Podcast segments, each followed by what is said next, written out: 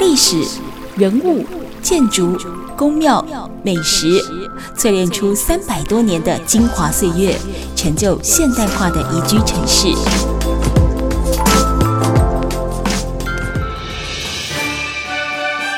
走进台中故事馆，处处有惊喜，句句有故事。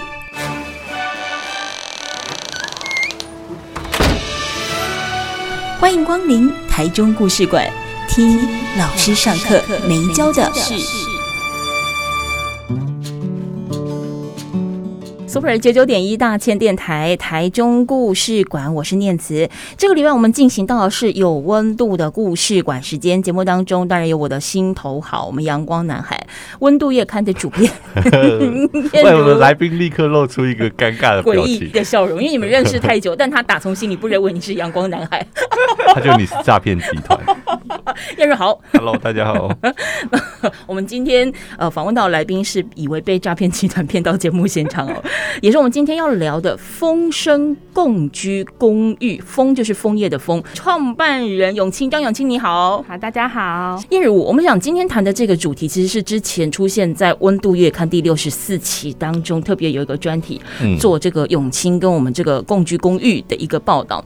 当初你们编辑台会把它放进来，它的意义是什么？或者说你希望透过这一篇的专题报道，透露什么样的讯息给读者知道？嗯，其实我觉得在谈进来风声之前啊，就可以先跟大家讲说，其实青年朋友们一直很关心，然后我们这几年在讨论议题的时候，一直会被提到，就是关于住的问题。哦，不是只有青年关心，我们这种中年人也很关心。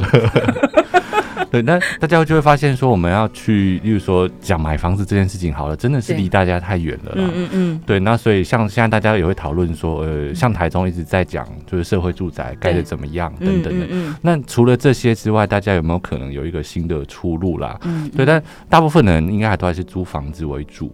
对，然后也包含我们之前其实杂志有讨论到说，租房子的人在租屋过程中，从你开始找的时候就遇到非常多问题。没错，你就不要讲说你住进去之后可能会遇到房东啊等等设备上各种问题好了。嗯，就你在找过程中，其实有一个东西叫租屋歧视吧。嗯，就各种你以为你觉得你自己还不错，对，但。现在竟然是有一些地方是你必须拿出一个很漂亮的履历，房东才肯把房子租给你。嗯哼，这真的很诡异，因为我明明就只是要租个房子，搞得好像我要去 interview 一个十几万、几十万的工作一样。对，那也发现住进去之后，其实虽然你你可能住在这边，但那就是你自己的家，但是你并没有办法好好经营你自己的家，然后你想要在你家做很多事情是不可以的。嗯，所以就发现，哎、欸，租屋为什么我这么多重重难关等等，所以。也发现说，其实从国外到台湾其实也有一些团体一直慢慢进行叫做共居生活的尝试。嗯、那这个模式其实就很多不同，就是每个公寓他们自己经营出来的模式啊，包含有一些可能会带有理念，就例如说你要必须要认同某一些东西，或是你必须要有一些特质，你才能住。每个公寓都不一样。嗯嗯。那我们其实台中自己在丰原这边就有一个公寓，那也是经营者，也是我们自己的好朋友。嗯嗯。那就是今天的丰声共共居公寓。你看是不是很挑战？真的。我刚刚在讲。讲成共生，不过像燕如刚才讲，其实国外欧美国家在一些可能呃已经比较早就进入到所谓高龄化的社会哦，或者说在社会福利还不错的国家，他们其实会有那种我们五到十年来才比较常听到所谓轻盈共居啦，或者是说刚才燕如提到有一些主题式的共居，比如说啊你要住进来这个窝里面的，你可能都是要畅行减塑的哦，你可能都是要环保理念的。可是其实我在看到这个风声。呃，共居公寓的时候，我其实有一点点的怀疑，说真的能够这些人都一起住进来吗？因为就像叶如刚才提到的，我光要租一个房子，不管是雅房。好还是套房，你总是有触鼻 gay 表吧？我光光觉得说，我打开门看到那些触鼻 gay 表，如果是我的同事同学，那也就算了。但如果是陌生人，我要跟你共居，欸，嗯，来永清兄，跟我们分享一下你的这个共居公寓的概念，跟我所能理解的雅房、套房、合租公寓的那个概念是什么不一样？我先讲一下，就是之所以有机会经营这样子的公寓，是算是家里的长辈委托我这边来做经营管理，但家。里的长辈给了一些空间，让我自行的去发挥，这么好。呃呃，那但也还是有一些压力啦。我自己定了三个目标，其实会希望说，就是呃，促进住户之间的交流，那丰富大家的生活。那再来就是说，鼓励住户之间可以互助，那提供一个稳定然后安心的居住环境。那再来就是说，透过呃自主的管理，那来。呃，维持一些可负担的租金，就是说我们不要请二十四小时的管理员，嗯、但是我们透过门禁，然后大家守望相助这样子的方式去降低一些成本。嗯，那大家可以要缴的钱就少一点，这样子、嗯嗯嗯、就有这样子三个大的方向。那我们就是透过说一些呃共居的机制，还有就是空间的运用，嗯、像我们有共用的厨房，嗯、然后共用的多功能教室，然后农田等等这样子的空间，那去。尝试这样子的方式，不过刚刚念慈讲的这个怀疑，其实现代人会有比较清楚的自己的界限这件事情。我现在也还持续的也蛮怀疑的。但你不创办人，就是说，呃，我觉得不同年龄层或是不同生活经验的人对界限的呃差异是很大的。嗯、那我确实看到说，有些人他的界限可以很明确，那但是有些人他可能会不小心跨过别人的界限而不自知。那有就是有些人可以清楚的表达说，哎、欸，这是我的界限，你不要超过。嗯、可是有些人可能觉得不舒服，但他没有办法那么及时的呃表达等等的。我觉得这是在。目前实践共居里面也是蛮大的挑战，但我觉得值得去尝试，因为呃，我们目前其实就是有一些住户是会发现真的蛮适合共居这样子的形态，就是呃，不管是说他是带。在家里自己带小孩，或者是说他是高龄者，嗯，就是他们如果是去住，呃，不管是公寓还是套房，他们可能在一般生活中的人际社交互动会比较少一点。嗯，那只是说在我们这样子的空间里面，现在他真的就是像以前传统的那种那种农村，或者是像院啊，对对对，就是出门啊，大家就可以拉勒啊的那种。然后晚上就是你煮一道菜，我煮一道菜，处理我现在 天天一个来。对，然后或者是说哦，就是工作回来。要抱怨，一起抱怨老公啊，抱怨工作啊，等等的，就是相对有一个支持的网络这样子。嗯嗯。哎、嗯，彦、嗯欸、儒，其实你也有这个呃租房子的经验，对？虽然说你现在是家财万贯，哎，爆了一个八卦。那其实我们大部分都有可能在外求学或工作的时候，嗯，你觉得就是就你的经验，你觉得最不方便的地方是什么？那个最不方便就是去习惯跟接纳别人的各种不同习惯，包含说卫生，嗯，或者是噪音等等。那我觉得这个很正常，但是我我后来发现说，好像是因为大家因为，例如说你跟家人住，因为你不得不忍受。嗯、那你跟别人就本来是陌生人，或是还不算很熟的朋友住的时候，你就会觉得很不习惯。嗯哼，对。但我觉得这后来发现说，其实都一样。你不管跟谁住在一起，都得要面临这个问题。除非你就是一辈子住套房，然后都不回家就关在你面，关起来，只有自己的空间才会。就差别在于跟家人不能谈条件，但是跟室友的话，我们可以先把规矩讲好。但有发现跟室友的话反而还比较好沟通，因为你可以划清界限。但我觉得像我们现在在做这个共居公公寓，其实因为蛮多。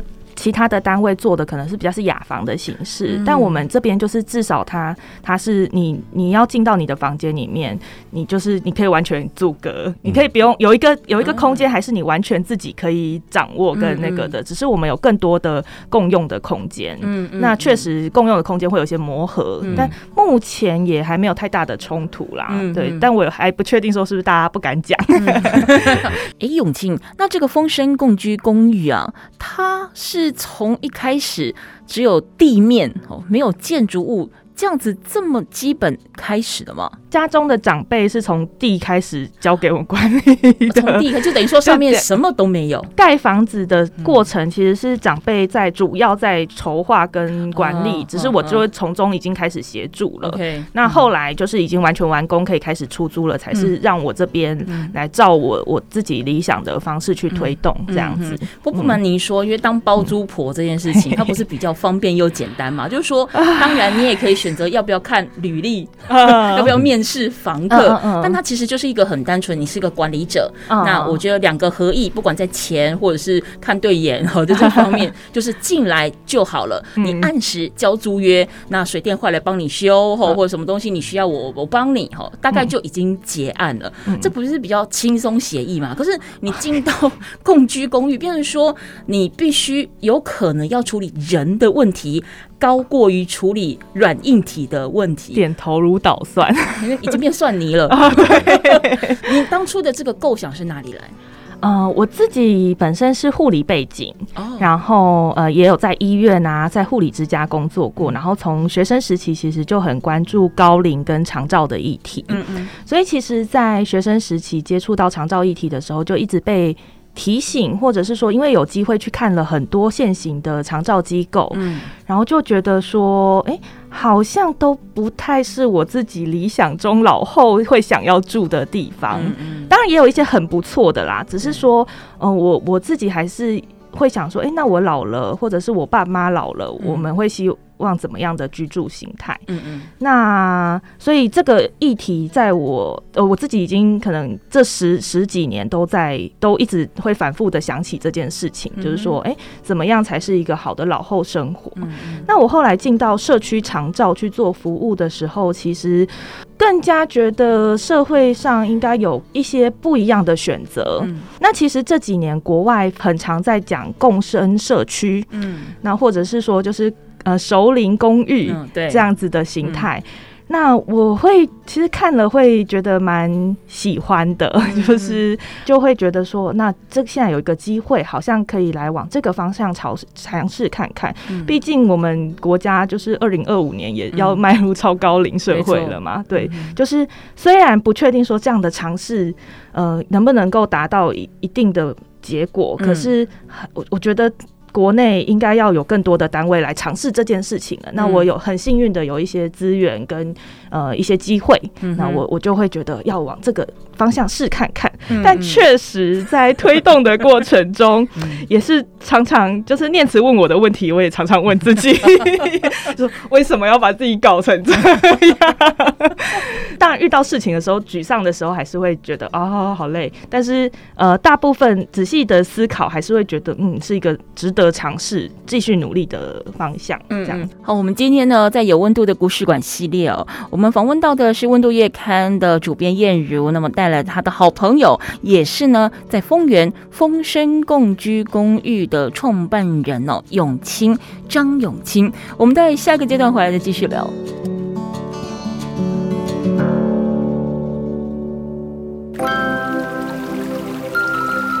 历史人物。建筑、宫庙、美食，淬炼出三百多年的精华岁月，成就现代化的宜居城市。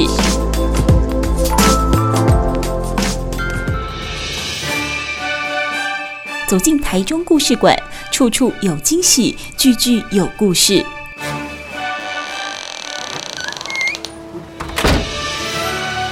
欢迎光临台中故事馆。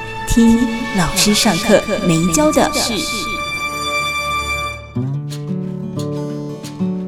台中故事馆，我是念慈，在每个礼拜六的晚上六点跟礼拜天的晚上七点，都会跟大家分享一个老师上课没教的事。那么这个礼拜我们进行到的主题是有温度系列。那么节目当中呢，当然有我们温度月刊的主编燕如，还有他今天带来他的好朋友，说号称是网友，因为认识很多年，但不是那么常见面。我们的丰原丰声共居公寓的创办人。永清张永清，前面的永清大略的有跟我们提到了为什么会有这个共居公寓的概念哦，但是永清，我不得不问哦。你能不能再具体一点？当然，你刚才前面提到说，你包含本身的专长、职能，还有你参考了国内外的一些案例。不过，在你心中一定会有一个版型，嗯、你心中的那个愿景，你希望它长成什么样子，跟执行到目前为止有一致吗？还是有很大的落差的。我们先讲这个公寓执行多久？盖是二零一九年开始盖，嗯，然后就去年底开始招租，所以到目前真的有人住进来是大概十个月的时间，嗯，这样子小 baby 的阶段。先告诉我们你的目标是什么？他说对，对，对，对，你的目标长成什么样子？然后十个月从这小孩子掉出来之后，到即将满周岁 的这些过程，发生了什么样的变化？嗯，我的目标，我自己过去在长照领域工作嘛，其实现在。在人在看高龄或长辈的时候，蛮容易一刀两切，就说呃，过了六十五岁之后，你就是需要照顾的人了，或者说哦，八十岁以后你就是需要照顾的人了。但事实上，我自己在长照的领域服务时，我们会看到蛮多的呃长辈，他即使身上有一些失能，因为可能疾病或是老化，但是他自己还是有一些功能的，他可以帮忙看孙子啊，可以帮忙做一些家务，简单的。那可是这个东西很容易在现在的长照的思维里面被剥夺掉，嗯、就说反正你就老了，你做也慢，你也都就是你你就乖乖的，嗯、不要惹事就好。嗯、现在的照顾模式比较是这样，嗯、可是我很期待说有一个空间，有一个领域，它是可以让这些长辈他仍然可以发挥他自己的呃价值，嗯、然后他自己的一些经验啊等等的，嗯、而且在未来其实能够照顾。高龄者的年轻人一定越来越少，嗯，就有可能是年轻的老人照顾比较老的老人，嗯、或者是怎么样的互相照顾。我原本的目标里面其实是很希望说，呃，在高龄的共居里面，但是他们是可以互相照顾的。当然，有一些比较困难或是比较出众的工作，还是会势必要请人来协助。可是他有可能就会是说，哦，我们五个人一起请一个人来。就就好，不用说，现在都是像这样一对一的，就要请一个外籍看护，嗯，就是会有一个这样子的愿景。我在长照领域也其实很常看到，照顾者之间的压力是很大的嘛，就是说，呃，如果我一个人要照顾一个长辈，那。如果没有人可以跟我替手的时候，我会就是那个整个压力是落在这个人的身上。但如果当然是当是两个人照顾两个长辈的时候，嗯、那他就相对多了一点空间可以喘息跟互相支持。嗯、那我也很期待说，哎、欸，或许。住进来的长辈真的是已经到了比较需要照顾的阶段，可是他的照顾者之间可以互相的支持，嗯、也很希望有这样的事情发生。嗯，传奇、服务，对 对，然后不需要会照顾我吗？我们会互相照顾。你现在就要开始照顾哇！但确实是需要年轻的时候就开始做一些准备。我自己在看，真的要那个真的需要照顾的人才去扒着人家。嗯，所以我现在就要开始每天就是也也不用每天经营跟念慈的关系。我们一直在经营，我们要两个要互相扶持。嗯，所以其实我们刚才在谈到说，你希望能够创造一个就是面对台湾超高龄化社会的来到，对，说呃天助自助者，我们要先自助，后有人助。对，因为其实坦白说，像现在很多的这个生活形态的关系，那真的就是少子女化，又再加上高龄化，所以它就是两端也没有中间那个夹层。以前说三明治，但现在料都不见，你知道吗？就剩下那个面包皮，真的。所以就变成说，其实。这两个阶段的人，这两头，他们都要学会自己照顾自己，真的。但看来你把两个都需要自己会照顾自己的人都丢到风声去了，有一个这样的想象，嗯，那就是自找麻烦呐。对对，那现在都是你在照顾大家，对呃，有在努力的促进大家互相照顾啦。其实愿景是那样嘛，但后来实际开始招租之后，其实就发生了一些转变。因为就是国内这样子的形态，可能过去就不是太常见。嗯，那我开始宣传，然后也不知道是不是因为我护理背景的关系，嗯、就是可能来的人大多数都是保持着疗养院的心态。对，我有三十户要出租嘛，嗯，那我本来设定是高龄为主，嗯，然后其他的族群我就是也可以少量的一起参与这样子，嗯、但来的十个。长辈或者是他们的家属，可能有八个是呃，我长辈可不可以就住你这里啊？你就是排好人帮我照顾他、嗯嗯、啊。然后我要住套房，可是我的费用要比那六人房的护理之家还要低。大家的想象是落差超级大的。对。那在这样的情况下，我算是蛮毅然决然的就转型，嗯、就是变成混龄的共居，嗯、因为呃，加上说我们的人。人手其实没有那么多嘛，就是以我自己在做管理跟包大小事情的情况下，如果今天住进来的长辈他的需求真的很高，我我是没有办法处理的。嗯，那所以后来住进来的长辈大部分是。有有两两位是他就是跟着他的外籍看护一起住进来这样子，我是跟家属说，哎，要保证有人是可以照顾的。那我可以有部分的协助，但是我没有办法像长期对对对长时间的照顾这样子。那所以后来就转型成混龄共居，我们就变成一个小孩爆炸多的社区。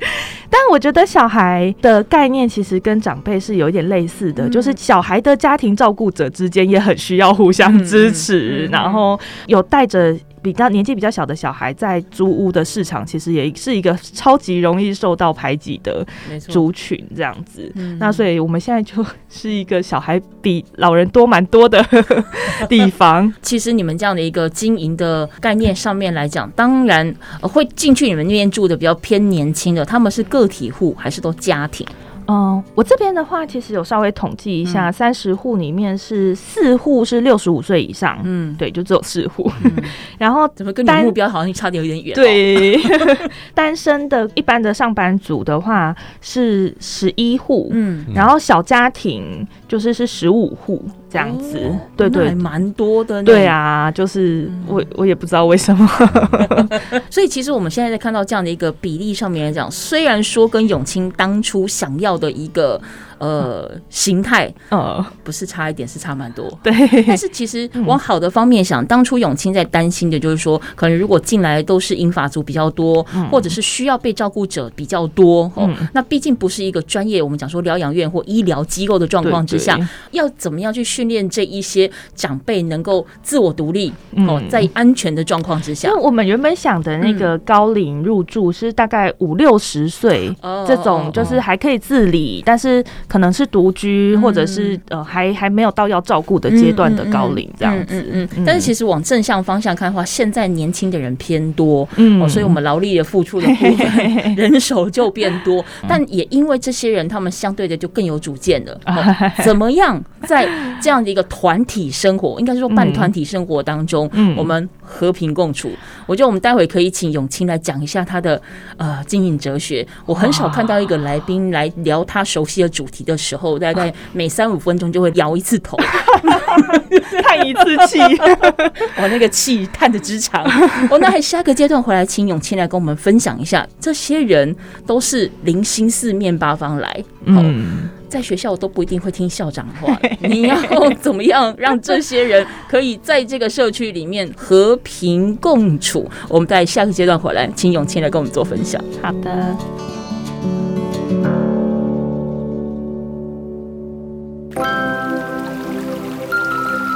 历史、人物、建筑、宫庙、美食，淬炼出三百多年的精华岁月，成就现代化的宜居城市。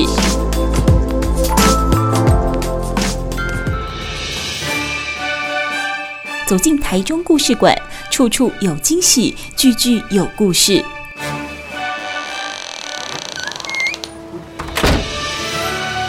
欢迎光临台中故事馆。听老师上课没教的事。台中故事馆，我是念慈啊。那么在今天我们进行到的是有温度的故事馆时间节目当中呢，我们的好朋友温度月刊的主编燕如带来了呢，就是风声共居公寓的创办人永清张永清。前面大概跟我们聊了一下他呢，在呃创生哈这个风声共居公寓的时候，他的。初心哦，跟他真的落实他了之后，这中间碰到的这个层层的关卡，跟想象还有实际上面是完全不一样哦的这个过程，所以也导致于他连连叹气哦。但是其实我相信，这样子的一个合作模式跟经营模式，一定是还有它有趣的地点。当然，呃，挑战一定很多，但一定会有他原本想不到有趣跟可爱的地方。好，第一件事情，我们前面有提到说这个。呃，共居公寓，你很强调，就希望能够让进来的人都能够达到所谓的交流互助跟自我管理，它才会有一定的一个呃秩序跟规矩存在。那就是一个团体生活。其实如果不把它放在工具公寓，它可能放在职场也是一样的意思，放在学校也是一样的意思。但问题是我这些人四面八方而来，其实对我来讲，我心底深处，我只是需要一个。能住，而且你们家看起来住的还蛮舒服的，我就是想要住进去。而已。嗯，怎么样去训练？我真的要用训练这件事情，训练这两个字来谈说，怎么让这一票人三十户，又尤其你刚才有提到十五户是小家庭，嗯，对不对？有爸爸妈妈的角色，还有讲不听、听不懂的小朋友的角色，如何让他融为一体啊？这又叹气，怎么会又叹气？这可能就会接下来都继续叹气啊！就是可能刚刚前面没有提到，就是我们从去年底开始招租之后，对，因为现场有一些工程还在继续，嗯嗯，因为在成本跟经营的考量下，我们其实是把可以出租的空间先整理好了嘛。嗯、那那些共共用的空间是后续才又慢慢整理的，嗯、所以我们其实是到呃。这一两个月才呃正式的跟住户说明这样子共居的方案，就是每一个住户在呃签约前，我其实都有跟他们聊过，有一个这样子共居的理想，但是呃有一些就是很粗略。那老实讲，当时在带看房的时候，如果他明显对这个共居毫无兴趣，嗯，他就会我可能就会再见，对，就会说哎租给别人了这样子。有一些有兴趣的，他在想要租房的时候。表现出有兴趣，不代表是真的有兴趣嘛？因为他可能也蛮难找其他地方的。那其实，在整个过程中还没有开始共居，我们其实也都在默默的观察每一个住户的特质或者是个性等等的。老实讲，我自己也还在摸索，说到底怎么样的人适合共居，怎样的人不适合。嗯、然后这个适不适合，也不是我说了算，所以我也会再跟我一些呃有在关注这样的议题的朋友去聊，嗯、去去讨论。在这样的情况下，其实我觉得蛮幸运的，是我们三十户里面，我们后来做了一个意愿调查，嗯、就是因为我们总共。呃，我们有分一开始都是一般的出租嘛，嗯、虽然我们有些多的公用的空间，可是我们的合约就是跟一般的出租一样。对，那只是说现在呃，我重新调查说，哎、欸，有一些活动啊，或者是空间，以后就会限只有共居方案的人可以使用，嗯、但是共居方案的人他必须每个月要缴一些点数，就是他要回馈社区、服务社区，他才有他他才可以。加入共居这样子，用这样的机制去进行。嗯、那我现在是还就是刚调查完大家的意愿，嗯、然后我本来想说三十户里面可能十出头就还不错了，嗯、就后来办完说明会，然后也个别的谈完之后。有二十户目前是想要加入这样子的方案尝试看看的，对啊，就是我也蛮意外的。过去其实就已经呃，在住户跟住户之间，其实因为有蛮多共用的空间，嗯、所以其实大家是已经开始会有一些交流跟互动。嗯，可能对年轻就是上班族、固定上班的上班族来讲，比较难，现阶段比较难。那么快的融入，大部分现在已经形成一组织嘛，嗯、形成就是小团体，小团体的是白天都比较会在的人这样子。嗯、对，那那当然中间也会有一些冲突或者是摩擦，是我这边需要去处理的。嗯、只是说我们现在现阶段其实是还在那个，我把大家三十户跟我是点对点形式。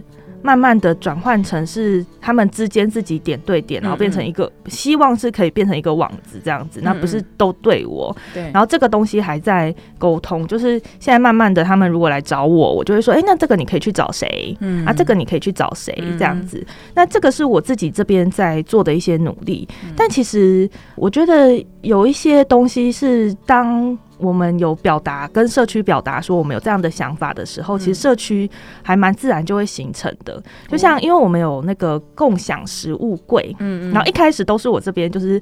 我家里拜拜多的东西，我就会放，因为我自己就吃不完，我就会放在那边，然后也会写牌子说，哎、欸，大家可以自取。那、嗯。啊、后来大家就会自己放，然后甚至有一个住户，他是在超市的蔬果部上班，然后他就会拿很多那个，就是已经要淘汰掉，但是还可以吃，对对对的拿回来。然后那阵子吃好多水果，我也没有特别去 push 他们要一起参与，可是大家就是看到了，就觉得哎、欸，我也好像也可以，我我拜拜东西也很多，粽子也很多等等的。那另外是说像，像呃住户之间。呃有小孩的住户，他们都会自己也会观察说，哎、欸，哪一个邻居的小孩跟我家的小孩年纪比较相仿啊？可能比我家小儿子小一点，嗯、那我的衣服整理整理，就是有一些要汰换的，就会问他说，哎、欸，你要不要？就会有形成这样子自己去交换啊等等的，还会有住户，就是因为他们可能自己还没有连接，虽然我们有有那个赖的群组，可能他就会问我说，哎、欸，他住那边的是谁？然后他想要跟他联络这样子，然后但也有发现，就是即使互动很少，也会有住户说，哎、欸，我这个是要给 A 的哦，不能给 B 哦，就是就是就是人跟人之间嘛，就会有这种小摩擦。那就是像这个，也不是目前也还不是我特意去推，但是大家就自己会有一些互助的部分在形成这样，因为毕竟人还是群居的动物，就是说其实你住久了，不管你是三个人、五个人哦，五十个人住一起，他其实就会有自己的一个磨合的的方式。对，只是说他可能还需要在这个共居公寓的某一些的规范底下。去互动，嗯，例如问你，风声他这样的一个生活的形态或团体的住客的形态，会是你愿意考虑入住，或者会是你向往的一个生活模式之一吗？嗯、其实我我个人还蛮向往，就是说先不管风声哈，我自己在租房子的时候，就是出来从大学，然后到现在出来住这么这么多年，其实一直都是住在独户的公寓里面。豪宅是目标，因为我不太喜欢住套房。就对我来说，尤其是如果说你是假设说你是单身的话，那你就是上班然后回家，上班回家，就从一个大的笼子里面关到一个小笼子。对，然后那个方形就小小的，所以我就会觉得哇，这样子生活是不是非常多少空间？就两个点而已。嗯嗯。对，那所以我觉得就是有有人一个互动，跟确实有个家的感觉是很好。那我觉得像另外一个更更大的向往，就是其实很。就会回想以前那种，就是真的是农村时代，就不管是三合院啊，或者是讲说，呃，客家圆楼这种，就是你你自己有一户，但你们那一个那个圆楼的人就都是一个社区。你可以说哦，我们是什么庄的人，或者是我们是哪一个楼的人。嗯嗯嗯。那就是如果小时候这边看剧嘛，然后就会有说哇，就是可能隔壁大婶可以照顾我们家小孩等等，或者是我们家就没饭吃的话。那可以去隔壁吃，嗯、那那那不是说是谁特定来照顾我，而是就是大家一个氛围，对你很自然而然，嗯、对。然后包含以前我们其实住，就我之前在东市的客家村嘛，其实它虽然不是一个社区或一个楼，但其实整个村落还是有这样的氛围，所以到现在还是觉得说这样子互助的感觉很好。嗯嗯嗯。好，我们今天呢在有温度的故事馆当中谈的是风声共居公寓，它位在丰原的社区哦。那这个创办人，也就是我们今天访问的永清，他期待是可以发展成一个共居，那么住民啊，里面的住民可以互助的居住模式。那它其实里面有包含像是套房啦，或两房一厅哦的形式。目前三十户是已经全数租满，但如果单纯是一个包租婆的角色来讲的话，当然哇塞，好棒棒，这三十户全部租出去，好不好？我就是调卡量最奇怪哦。但其实因为永清他有他的期待跟梦想，跟希望形成一个风声共居公寓的样子。所以，待会下一个阶段回来，我们就要继续请永清来跟我们做分享。希望形成互助模式，这是一个希望，但这些人真的能够都互助吗？那我若不要互助，行不行？待会回来继续聊。